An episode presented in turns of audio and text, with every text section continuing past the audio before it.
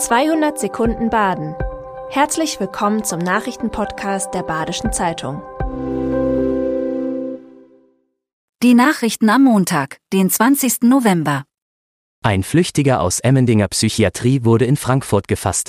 Am Donnerstag floh ein 35-Jähriger aus einer Psychiatrie in Emmendingen. Samstagnacht wurde er in Frankfurt festgenommen. Der 35-Jährige war wegen eines Tötungsdelikts im Maßregelvollzug untergebracht. Er hat im Oktober 2022 in psychotischem Zustand seine Mutter getötet. Gefasst wurde er am Frankfurter Hauptbahnhof. Dort verhielt er sich laut Sicherheitspersonal der Deutschen Bahn auffällig. Die Polizei brachte ihn zur Dienststelle. Die Umstände der Flucht sind noch unklar.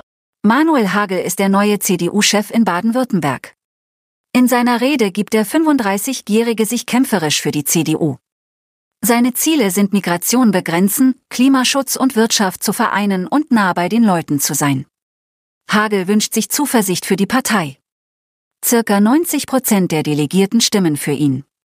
Laut dem ehemaligen Landesvorsitzenden Thomas Strobel soll Hagel gerne 2026 den Ministerpräsidenten stellen. Die CDU ist in Baden-Württemberg stärkste Kraft, dieses Umfrageergebnis sehen die Redner als vielversprechend. Für 45 Cold Cases aus der Region Freiburg fehlen die entscheidenden Hinweise. In Südbaden gibt es einige Cold Cases.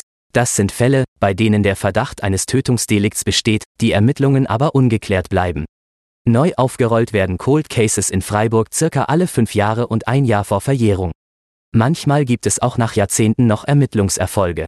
Natascha Pfau aus Neuenburg hofft auf die Wiederaufrollung eines Falls. Sie sucht nach 33 Jahren den Mörder ihrer Mutter. Ein Wiederaufnehmen des Falls ist laut Polizei derzeit unwahrscheinlich. Dem EHC Freiburg gelingt im Eishockey ein dramatischer Sieg gegen Kassel. Der EHC Freiburg bietet erneut ein Spektakel, gegen den Tabellenführer Kassel geben die Wölfe zunächst eine 4-1-Führung aus der Hand. Doch nach der Verlängerung siegt der EHC mit 6-5. Die Kassel Huskies gaben damit schon zum dritten Mal in der Saison einen Drei-Tore-Vorsprung aus der Hand. Am Dienstag tritt der EHC gegen die Lausitzer Füchse an. Nicht dabei sein wird Alex Roach, dessen Vertrag mit dem Verein aufgelöst wurde. An der Uniklinik Freiburg fand am Samstag der Stammzellenspender- und Patiententag statt. Dort haben einige Lebensretter und Spendenempfänger ihre Geschichte erzählt. Unter ihnen war auch Bernd Nufer, der im Alter von 40 Jahren die Diagnose Leukämie erhielt. Doch schon nach sechs Wochen fand er eine geeignete Stammzellenspenderin. Nach weiteren fünf bis sechs Wochen Chemotherapie und strikter Isolation in der Klinik durfte er wieder nach Hause gehen. Anschließend konnte er sogar wieder einen Halbmarathon laufen.